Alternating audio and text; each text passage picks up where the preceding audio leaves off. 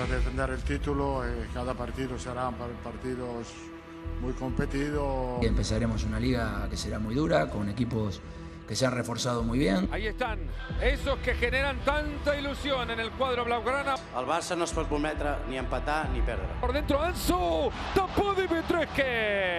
En Busquete el disparo. ¡Oh! Iba gol, era un golazo. Y el efecto palanca ha sufrido un frenazo. Of course, it's not the best beginning, but it's a matter of time. We need to continue like that. Son muy jóvenes, la camiseta pesa, es un precio que tenemos que pagar. ¡Gol, gol, gol, gol! Griezmann, gol, gol, gol, gol, gol. 3 a 0. Eh, creo que estamos muy sólidos como equipo, hay un, un gran grupo. Empezando la liga la empezamos con buen pie. Se viene Karim Benzema, su primero y está.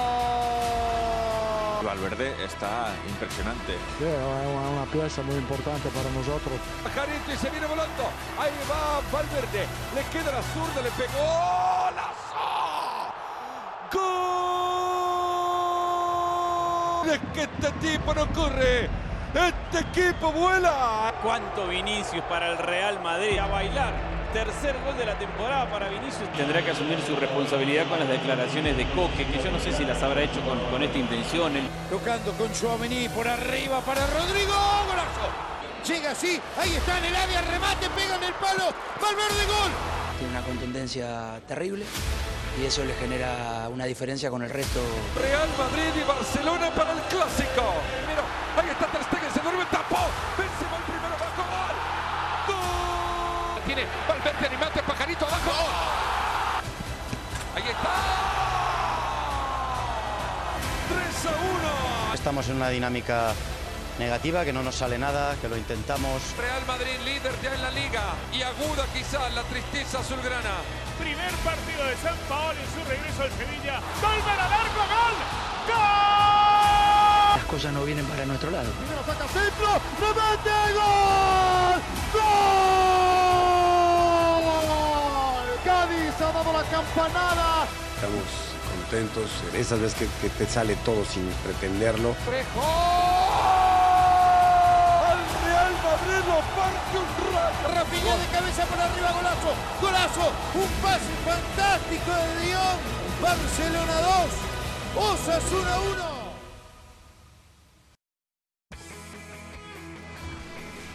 Saludos para todos y bienvenidos a Fuera de Juego. Acá estamos con mucho gusto, profesor Mario Carrillo, Alex Pareja, un servidor Alberto Franco con ustedes. Hacemos un corte de caja en la actividad de la liga porque estamos, profesor Carrillo, muy pero muy cerca ya del inicio de actividades en la próxima Copa del Mundo. ¿Cómo le va?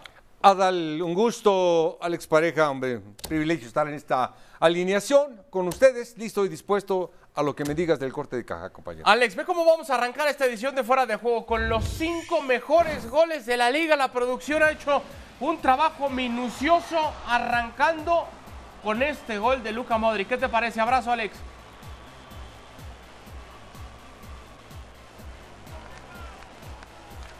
Ahora vamos con Alex. Pedazo de definición por parte de Luca Modric. Un futbolista muy completo que tiene también, entre otras virtudes, eso, ¿no, Mario? Extraordinario. ¿Y esto? Y pisa al área. Bueno, lo que hace eh, Gudek es algo hermoso, fantástico. Yo creo que esto coopera un poquito el arquero, un poquito, Un poquito. pero el ser defensa central, llegar y tiros de media distancia es algo extraordinario. Lo de Radamel Falcao con el Rayo esta temporada incluye una definición como esta. Difícil anticiparse así a la marca y luego definir parte externa del zapato para mandarla a guardar. Por eso está ubicado en el tercer peldaño. Vamos, profesor Mario Carrillo, al lugar número 2. Este de Hermoso. Rodrigo Riquelme. Bueno, extraordinario lo de Rodrigo. Primero esta jugada, que es fantástica, y después el tiro de media distancia que le sale al ángulo, al lado y la parte derecha del arquero, no la puede, vamos, ni detener ni parar en absoluto, golazo. El mejor Golazo. gol de la temporada, Alex, es para Federico Valverde. ¿Qué temporada está teniendo con el Madrid, no? Sí, está increíble. ¿Qué tal? ¿Cómo está el Diego Armando Valverde? eh? Esta jugada, además, después de la carrera de 50 metros, no se le ocurre otra cosa al Angelito que clavar el balón en la escuadra con su pierna izquierda. Un auténtico golazo que resume muy bien también la temporada que está teniendo el uruguayo. Sí, insisto, temporadón la que está teniendo con el Real Madrid. Así entonces, de momento, las circunstancias, el Barcelona tiene 37 unidades, le sigue el Real Madrid con 35 puntos. La Real Sociedad, muy buena temporada para ellos en el tercer peldaño. Athletic Club de Bilbao no se queda atrás también en ese buen ejercicio en lo que llevamos de temporada. El Atlético de, el Atlético de Madrid, qué temporada. No nada más en la liga, sino en todas las competencias en las que está participando. Escuchamos reacciones del técnico del Barcelona, Xavi Hernández, y las platicamos. Muy orgulloso del equipo, de la familia que somos dentro del, vestuario. Se nos ha puesto todo, todo en contra hoy, decisiones arbitrales. Eh, el gol el que hemos encajado en el córner y al final al quedarnos con 10 pues condicionaba muchísimo el partido. ¿no? Hemos, sido, hemos sido inteligentes, hemos sido un bloque, hemos aprovechado nuestros momentos muy bien, muy bien. Hemos tenido esas dos ocasiones y las hemos aprovechado, hemos sido efectivos, pero hemos defendido muy bien. Hemos sido en la segunda parte solidarios, generosos en el trabajo, todo el mundo ha, ha currado una, una pasada y esto al final nos llevamos una victoria de oro. ¿no? Nos vamos líderes al, al parón, eh, nos ponemos ahora a cinco puntos a espera del, del Madrid del jueves, pero es una victoria de, de equipo, ¿no? De, muy orgulloso del grupo.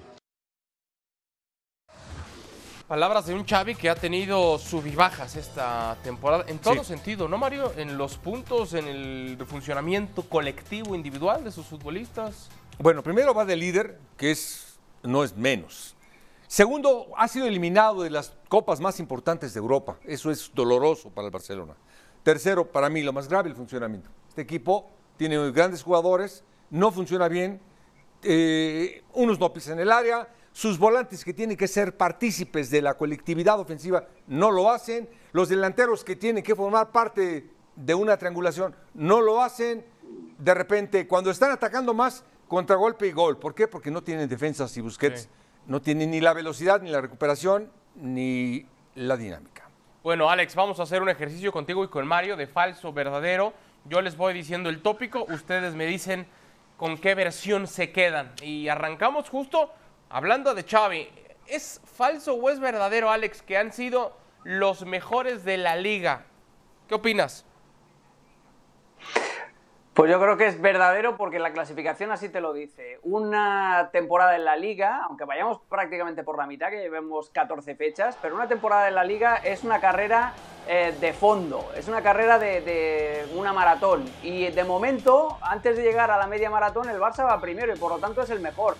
Ha tenido momentos de mejor fútbol, ha tenido momentos como este de Pamplona de más carácter, una victoria con un hombre menos durante más de una hora y sin Lewandowski, eso tiene que reforzar muchísimo y el propio Xavi Hernández así lo dijo. Y yo creo que sin que nadie haya brillado muchísimo, ni el Barça, ni el Madrid, ni mucho menos el Atleti, pero el que va primero por algo es. Por lo tanto, sí, han sido los mejores. A ver, son los mejores, y dice bien Alex, numéricamente hablando, profesor Carrillo. De acuerdo. En el aspecto cuantitativo. Pero en las formas, en el cualitativo, también es el mejor el Barcelona de toda la liga. No, y lo dijo muy bien. Es decir, esto es de resistencia. Eh, ahora van bien, ahora son los mejores de la liga. Pero nosotros, yo estoy contando la eliminación de las Champions, eh, los partidos contra el Madrid, eh, y no me ha dejado a mí, a mí en lo personal satisfecho, pero en los Pero números solo en liga, solo en liga. en lo- son los mejores. Son los mejores. Son los números, sí señor. Contundente 2 a Sí. 0 entonces para que pongamos esa casilla en verdadero. Sí. El Barcelona ha sido el mejor de la liga, dicen Alex y el profesor Mario Carrillo. Sí. Vamos al siguiente tópico. Alex, Lewandowski es el mejor futbolista que hay en la liga, falso o verdadero. No, es el máximo goleador. Estamos otra vez con lo mismo, de cantidad y calidad. Y es muy bueno y ha mejorado muchísimo el ataque del Barça y está potenciando mucho a los jóvenes y ejerce también de, de padre de, de muchos de estos niños imberbes prácticamente del vestuario, pero no ha sido el mejor futbolista, ha sido el máximo anotador. Yo creo que lo de Fede Valverde para mí Bien. es de lo mejorcito de, de la temporada, no solamente en la liga, sino en Europa. Para mí Fede Valverde es un jugador mucho más completo que Lewandowski, está siendo igual de decisivo y eso sí, los números del polaco, que se dedica a hacer lo suyo, que es anotar, son estratosféricos y son muy buenos y ha tenido una influencia muy, pero que muy positiva en la plantilla del Barça. Pero para mí el mejor ha sido Valverde. Y que no empiecen, Alex, a decir, ah, es que Adal es del Madrid, ah, qué raro que opine eso, ah, no. Pero es que tengo que estar completamente de acuerdo con lo que estás diciendo, Alex. Un futbolista sumamente completo que al día de hoy no sabemos realmente si juega de extremo, si juega de interior, si juega de volante, porque lo puede hacer hasta como lateral, profesor Mario Carrillo. Es todólogo este señor, ¿eh? Y aparte arranca como lateral volante en línea de 5 y de ahí conduce la pelota al pie, eh, pero vamos, 50 metros conduciendo eh, la pelota a máxima velocidad. ¿Lo dije bien? Sí. A máxima velocidad. Llega al área, todavía quiebra en el área y todavía tiene un tiro de media distancia. Sin duda es el mejor jugador de la temporada hasta ahora. Y lo que dijo Alex Pareja, y Lewandowski es el mejor goleador. Claro. Sí, señor, por supuesto que sí. Por eso lo dejamos entonces del lado de la falsedad de esa aseveración. Vamos a la que sigue. Ahora arranco con usted, profesor Mario Carrillo. Sí. Usted ha sido muy crítico de Xavi Hernández en su trabajo como entrenador. Sí. Usted le ha pegado a Xavi Hernández. A usted no, No. le ha gustado del todo y no le, no, no le, no le gusta que le echen flores a Xavi porque, y si, y si estoy mal me, me- me corrige, ¿eh? Sí. ¿A usted no le gusta que le echemos demasiadas flores a Xavi?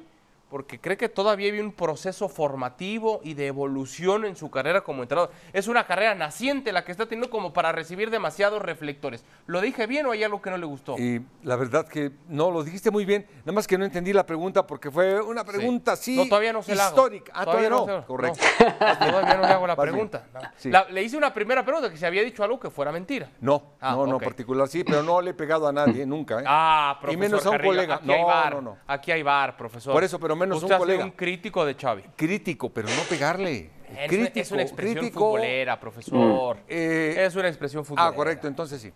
A ver, ahora sí, va la pregunta. Sí. Ahora sí, ponga atención. Sí, ¿Xavi va en ascenso como entrenador? para mí no. Para mí, y no es pegarle. Simplemente es un entrenador que viene de, de Arabia, o no sé de dónde dirigió, llegó al mejor equipo del mundo, del mundo. Y algo le vieron. ¿Del mundo? Del mundo. El mejor equipo, Barcelona es de los mejores del mundo. Algo le vieron, le dijeron, es el próximo Guardiola. Bueno, pues no es así. Un equipo como Barça lo tiene que hacer volar, volar. ¿A este Barça? A este Barça lo tiene que hacer volar. Un gran entrenador, acuérdate, grandes equipos, grandes entrenadores. Y hasta ahorita no lo ha demostrado. Que si es novato, que si va en ascenso, no tengo ningún problema. Claro que si es novato, va en ascenso. Pero en este momento tiene que dar resultados a una gran institución. La gran institución no lo va a fichar y lo va a esperar. Ah, bueno, es que tú vas en ascenso. No, no, espérame. Dale resultados al Barcelona. Nada más te digo, Guardiola, desde el momento que llegó, empezó a fascinar.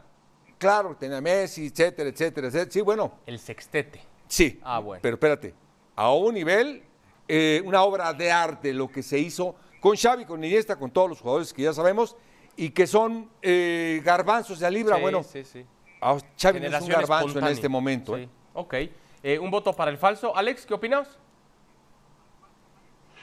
Pues aquí, aun reconociendo que va en ligero ascenso, yo creo que no es suficiente. No es suficiente y por lo tanto vamos a votar falso. Digo en ligero ascenso porque con la manera que tuvo el equipo y Xavi Hernández también, con las decisiones que tomó de cerrar la liga en Pamplona, eh, jugando con un hombre menos, y cerrando en un 4-4-1, eso fue una de las primeras veces eh, en las que se ve la mano de, Xavi como técnico. Pero a Xavi le falta un gran partido un primer gran partido que jugar, más allá del 0-4 del Bernabéu del año pasado, con la ausencia de Benzema y con Modric jugando de falso 9, que le puso las cosas muy fáciles. Pero esta temporada, por ejemplo, eh, ni en la Champions ha tenido un gran partido, en los que digas se nota la mano de Xavi, eh, ni en la Liga tampoco. Es más, en la Champions yo creo que él mismo se, se pega un tiro en el pie en Milán, jugando con tres centrales y dos carrileros para hacerle la vida más fácil al Inter. Alguna vez lo probó como en Anoeta también, eso de los tres centrales, y al final fue en la segunda parte cuando cambia el sistema,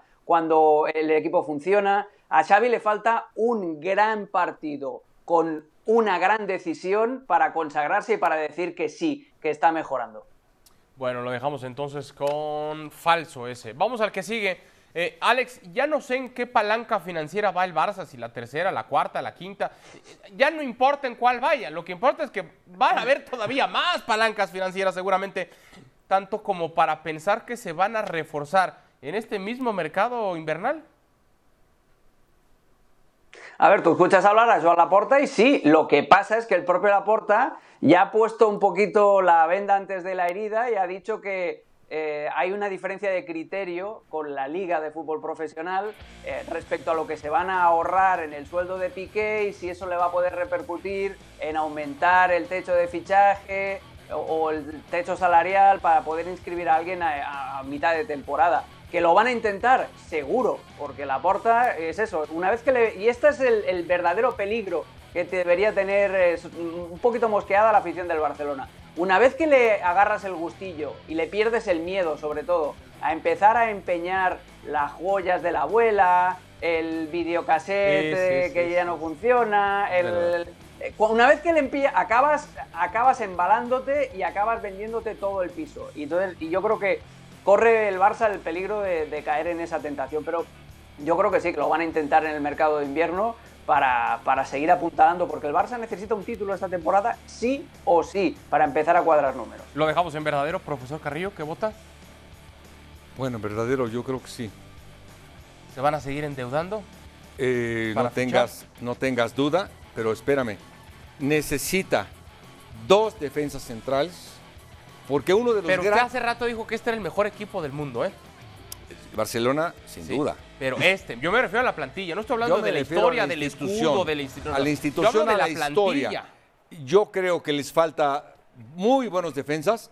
No es posible que habilites a Alonso de defensa central, ¿sí? A Valdé de lateral izquierdo, lateral derecho, Valdé. Cuando ves a Bellerín jugar, dices, ¿qué le pasó? Es el hermano de Bellerín. En verdad, estás habilitando centrales, laterales de centrales, lateral izquierdo, de lateral derecho. Bueno, necesitan forzosamente estabilizar defensivamente este equipo para lograr la calidad que merece eh, su institución. Y no me vengan que ahora porque se fue Piqué necesitan traer a alguien, porque Piqué era la cuarta, quinta, sexta, última opción de, de, de Xavi, ¿no? Pero, pero es verdad, todo apunta a que van a seguir trayendo refuerzos para seguir apuntando el equipo a poder, como decía Alex, conseguir un título. La última de falso verdadero, profesor Mario Carrillo, Señor. el Barcelona, al Sí. que usted apunta como el mejor equipo del planeta y Sí. sus alrededores, Sí, de las galaxias que están también asomándose al planeta Tierra. Sí. ¿Serán los campeones de la liga? No. Ah, pero lleva todo el programa vendiéndome puras flores con el Barça. No, no, porque primero viene una Copa del Mundo. Quiero pensar que sea todo feliz para Brasil, todo feliz para Argentina, todo feliz para No, Francia. Solo puede haber uno feliz. Bueno, la final Brasil-Argentina. Eh, feliz para ellos dos, que lleguen los brasileños con todo y cuidado que el Madrid puede ser campeón de la liga y el Paris Saint Germain campeón de la Champions League. Oh, ya hasta se animó Alex a poner pronósticos en Champions, además. Falso o verdadero, ¿va a ser el Barça campeón de liga? Pues mira, yo digo que sí, eh, porque no porque quiera desautorizar a Mario, que, que No, estoy, le compro parte de lo que ha dicho, pero por el tema de, de que esto yo creo que se va a decidir prácticamente en un tete a tete, eh, en un mano a mano, en un pulso entre Barcelona y Real Madrid. Creo que vamos a ir a una liga otra vez de muchos puntos, a diferencia de las últimas temporadas, y que todo se va a decidir prácticamente en el clásico en el Camp Nou, porque creo que los dos equipos se van a dejar muy pocos puntos. Y ahí es donde le doy un puntito de ventaja al Barça por jugar en el Camp Nou y ahí es donde tenemos que ver si Xavi es capaz de interpretar un partido grande que le sirva para crecer como técnico. Bueno, lo han dejado en empate, profesor Mario Carrillo. Lo tengo que desempatar. Ya sabe por dónde voy a ir. No, no, no, no, No, sé. ya. No lo sé. Aquí sí pueden, Alex, decir, aquí sí, aquí sí pueden decir, ah, es que Adal es del Madrid. Aquí sí les dejo que, que ya Sí, estén sí. adivinando mi... Tienes No, el corazón más blanco que la camisa, Adal. Bueno, y, y sí, pero al margen de eso, es que yo sí veo en el Real Madrid, sobre todo en la gestión de Carlo Ancelotti, como lo dice, lo dice Mario Carrillo, a, a largo plazo, con el desgaste que va a ir generando, pero sobre todo también la administración que va teniendo Carlo Ancelotti, que ha demostrado en temporadas anteriores, creo que ahí, al margen de que el Barça no compite en Champions, creo que el Real Madrid saldrá más y mejor favorecido y fortalecido pensando en poder conseguir el título en la liga. Por eso lo voy a dejar entonces en falso. Creo que el Barça no va a ser campeón. Ya que Alex tiene tantas ganas de hablar del Real Madrid, escuchamos reacciones de Carlo Ancelotti y las platicamos. Sí, Parón viene, viene bien porque no hay otra cosa que hacer. Yo creo que eh, llega el parón, después un principio de temporada bien hecho, hemos llegado al final, como he dicho antes de este partido, un poco justo, pero hemos cumplido.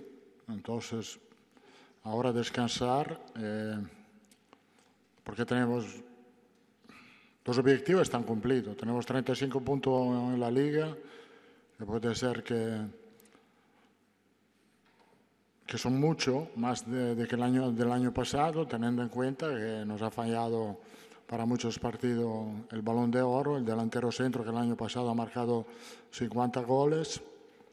Entonces, estamos satisfechos también si hemos llegado en los últimos partidos un poco, un poco cansado. Me encanta cómo lo define Carlo Ancelotti. Siempre tiene mano derecha, pero también mano izquierda. Declara muy bien. Y cuando se refiere a Benzema, el balón de oro lo hace también de gran manera. A ver, algo ha pasado, profesor Carrello, con el Real Madrid, que había tenido un inicio perfecto. Nueve partidos, nueve victorias. Y desde ese primer empate la cosa empezó, no quiero decir a complicarse, pero sí que perdieron el ritmo. Siete victorias, tres empates dos derrotas, bajó la efectividad de cara, de cara al arco, lo que reconocía el propio Ancelotti que recién escuchábamos, la ausencia de Karim Benzema le afecta sí o sí al Real Madrid o a cualquier equipo en el que estuviera el delantero francés. Pero, pero ¿qué ha pasado para que tengas un inicio tan bueno, para verte tan fortalecido y después como que quitas el pie del acelerador? ¿Qué ha pasado con el Real Madrid? Hay, hay algo importante, mencionarte eh, lo que es Karim Benzema. Karim Benzema, al margen de ser un centro delantero, es una referencia. ¿Qué te quiero decir? Todos los ataques por el centro, por la izquierda y por la derecha, él es la referencia importante para darle trascendencia a esa triangulación, a este juego. En ese momento, cuando tú llegas a la línea del fondo con pelota dominada, tienes más posibilidades de que pisen el los volantes y haya mayor efectividad. Cuando esa referencia no aparece, ¿sí? es otro jugador, es Rodrigo, pues no hay referencia, no existe porque no hay la referencia fundamental de un jugador de esa calidad y de esa inteligencia. Por eso es tan importante Benzema, por eso si hay un mercado de invierno o el mercado que sea, tiene que ser un gran centro delantero para el Madrid. No, no va a ser. Entonces, tiene que comprar a otro diferente, a uno por ahí de esa característica, pues de lo contrario no va a haber esa efectividad. Eh, Lewandowski lo es, sí es más goleador, no es tan referente para triangular para asociarte, para triangular y para llegar. Eso es lo que le ha pasado al Madrid. El Madrid al no tenerlo, al tener Champions Interliga, eh, simplemente va a bajar su efectividad normal, normalidad. Si tuviera que hacer una especie de resumen, Alex, una síntesis de lo que hubiera señalado Mario Carrillo, quizás sería, eh, parafraseando un poco lo que decía, si es otro jugador, si es otro centro delantero, ¿es también entonces otro equipo? Es decir, si no está Benzema, el Real Madrid cambia demasiado, o no demasiado, cambia mucho también en su estilo y su forma de juego y por eso quizá este ligero tropiezo. Sí, eh, Benzema potencia mucho a Vinicius eh, en, asociación con Vinicius. Eh, Benzema siempre tiene la tendencia a caer del centro hacia la izquierda y ahí potencia mucho a Vinicius, le abre, arrastra defensores para que Vinicius tire diagonales. Eso también beneficia a Rodrigo cuando juega en banda derecha porque toda la atención va por ese sector y Rodrigo puede tirar también muy buenas diagonales sin pelota. Benzema no es solo lo que toca él el balón o lo que combina él con sus compañeros, sino y lo hemos hablado mil veces, todos los movimientos que hace sin pelota para beneficiar no solamente a, su propia situación de cara a portería, sino al resto de sus compañeros. Y no hay nadie en el mundo que interprete esos movimientos en ataque como Benzema. Y luego yo creo que anímicamente eh, hay un par de cuestiones también. El, Madrid creo que toca techo mm, el día del clásico y se sorprende incluso de la facilidad con la que ha ganado al Barcelona y eso mentalmente hace que, que te dejes ir un poco.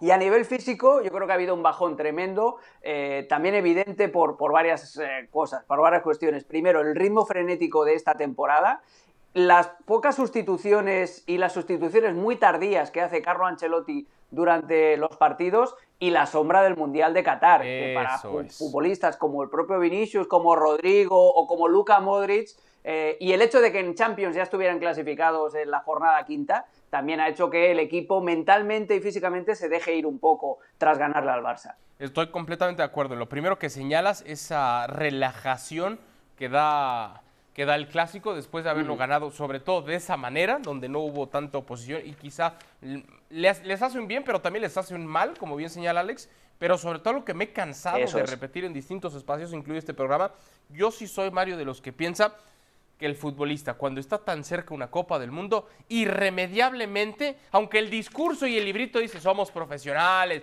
y voy a jugar a tope y, y- y no me voy a cuidar, al contrario, voy a estar al 100 porque si me relajo es más factible que me lesione.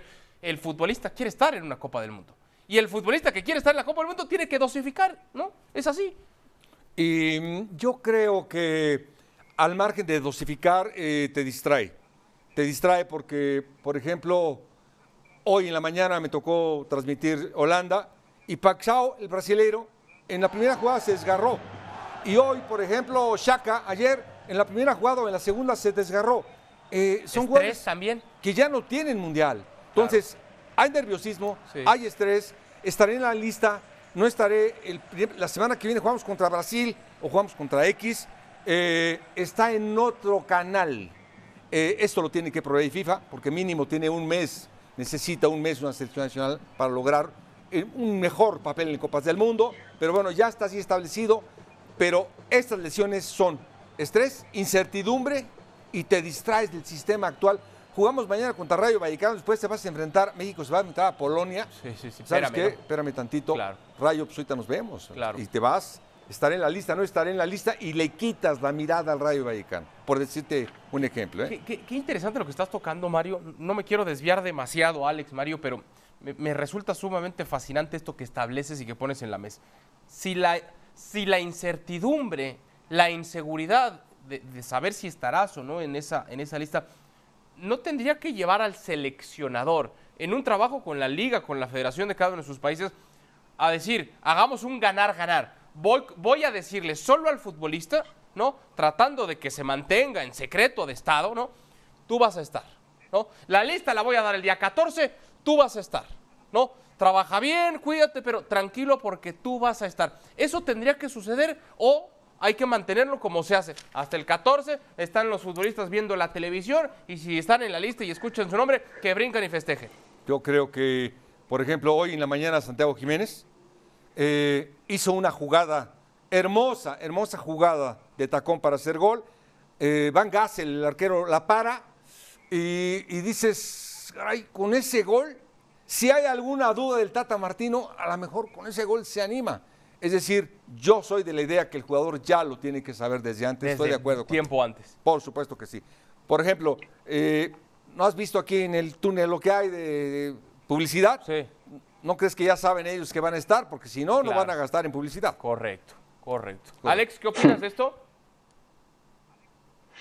A ver, hay jugadores que sí que lo saben que van a ir seguro, pero hay otros que yo creo que deberían tener el, el aliciente de querer ganarse el puesto hasta el último momento, lo que, lo que decía ahora Mario. Y también yo creo que hasta cierto punto es contraproducente que el futbolista lo sepa antes, porque eh, de manera inconsciente, ¡prup! automáticamente tiras el freno de mano hacia arriba y vas a todos los balones divididos con miedo a lesionarte, que precisamente cuando no vas fuerte a una pelota, y eso lo sabe Mario también, es cuando más daño te haces. Entonces, el problema no es si, si los seleccionadores se lo dicen o no se lo dicen a los jugadores. El problema es que como este mundial se juega en Qatar en el mes de noviembre, Estamos una semana antes de que empiece el primer partido y las ligas todavía están intentando ajustar el calendario. El problema es que nos hemos vuelto todos locos y estamos haciendo jugar a los futbolistas cada tres días partidos de alta competición. Y así como no se van a lesionar, claro que se lesionan. Sí, claro, lo que bien señalan, el calendario que ha sido tan ajustado, tan apretado, tan demandante, la cantidad de partidos que han, que han habido, Alex, y la cantidad de futbolistas que no podrán estar, por supuesto, en la, en la Copa del Mundo, ¿no? En ese sentido, coincido plenamente y creo que al final, tanto ellos como los aficionados, nosotros, nos perdemos de ver a grandísimos jugadores en la Copa del Mundo. Es una pena, profesor Carrillo. Es una pena y vaya, que es una pena. Ya hay varios jugadores ya que están fuera. Hay varios jugadores que están fuera. Bueno, nosotros empezamos a despedirnos, Alex. Siempre es un gusto platicar contigo. Gracias. Un abrazo, siempre es un placer y a ver, cuando regrese la liga volveremos a meterle mano aquí al asunto en fuera de juego. Volveremos, profesor Carrillo, qué gusto. Primero Dios, primero Dios, claro que sí, es un gusto y un privilegio estar en este programa y contigo. No, por, favor, y con Alex. Ya lo dijo Alex Pareja, viene la Copa del Mundo, viene ese parón del cual hacía referencia Carlo Ancelotti. Pero cuando termine el Mundial, cuando regrese la actividad de la liga, los esperamos con mucho gusto en Fuera de Juego.